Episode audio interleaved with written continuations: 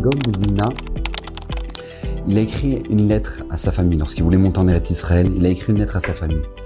Et dans cette lettre-là, il a ramené un passouk dans Kohelet de Shlomo Ameler. Écoutez bien ce que nous dit le Gaon de Vilna. Le passouk nous dit Ou les simcha mazeosa. Shlomo Ameler nous dit La simcha, ça sert à quoi en gros? Mazeosa. Ou les simcha mazeosa. Ça sert à quoi la, la joie? Vient le Gaon de Vilna et dit Pourquoi Shlomo Ameler il dit une chose pareille? Bah, C'est bien la simcha. Au contraire. Mais joyeux. Pourquoi non? Viens le Gaon de Vilna nous dit Parce que demain tu pleureras sur la joie que tu as vécue aujourd'hui. Comme ça nous dit le Gaon. Demain, tu finiras par pleurer sur la joie que tu as eue aujourd'hui. Je crois que. Je pense que je peux vous donner un exemple classique, d'accord? C'est t'as le khatan, il arrive sous la roupa. Aïe, aïe, aïe, aïe, aïe, aïe, aïe. Il est comme un fou et tout. Il est en train de danser avec ses copains. Et là, il est comme, comme un fou. Et là, tous ses copains, ils sont là, ils sont la cibra de folie. Et là, tu le vois deux ans plus tard, après deux ans de mariage. Ça va Tu vas bien? Oui. Ça va? Ouais, ça va. T'es heureux comme. C'est. Ouais, ça va? je comprends pas. Mais je comprends pas, je t'ai pris sur les épaules Sous la coupaille, je t'ai. Non, mais c'est quoi cette tête maintenant? Nous dit le Gaon de Vilna Tu finiras par pleurer sur la joie que tu as vécue aujourd'hui. Parce qu'on ne sait jamais la finalité des choses. Une chose qui peut te paraître bonne aujourd'hui peut, te paraître mal demain. Mais Rabotai, l'inverse, c'est vrai aussi.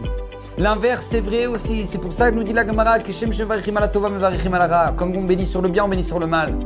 Parce que les, les, souffrances que tu peux avoir vécues aujourd'hui, la finalité, tu la connais pas.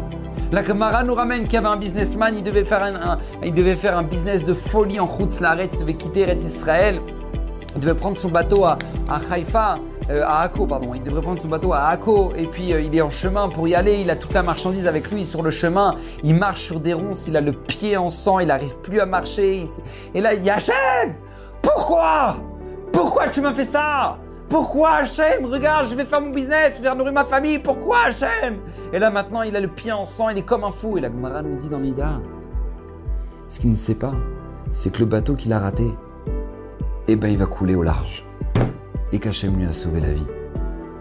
Parce qu'encore une fois, tu penses que tu as du recul par rapport aux événements que tu vis dans ta vie, mais tu les t'en as pas du tout. Ce qui pourrait te paraître tragique aujourd'hui, ça peut être extraordinaire. Vous savez combien de gens en Europe de l'Est, des juifs, qui tenaient des yeshivot, qui donnaient aux yeshivot des, sommes astronomiques pour maintenir les yeshivot en Lituanie, etc., en, Hongrie, en Pologne. Ces gens-là ont fait faillite, faillite complètement, ils ont tout perdu, communisme, etc. Et ils comprenaient pas.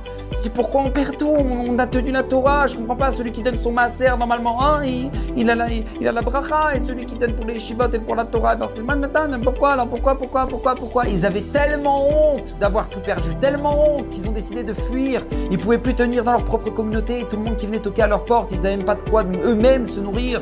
Ils ont décidé de fuir en Eretz Israël de honte, de honte ces gens-là ont été sauvés de la Shoah. Ces gens-là été sauvés de la Shoah. Parce que leur honte les a fait fuir en Israël et ils ont été sauvés de la Shoah.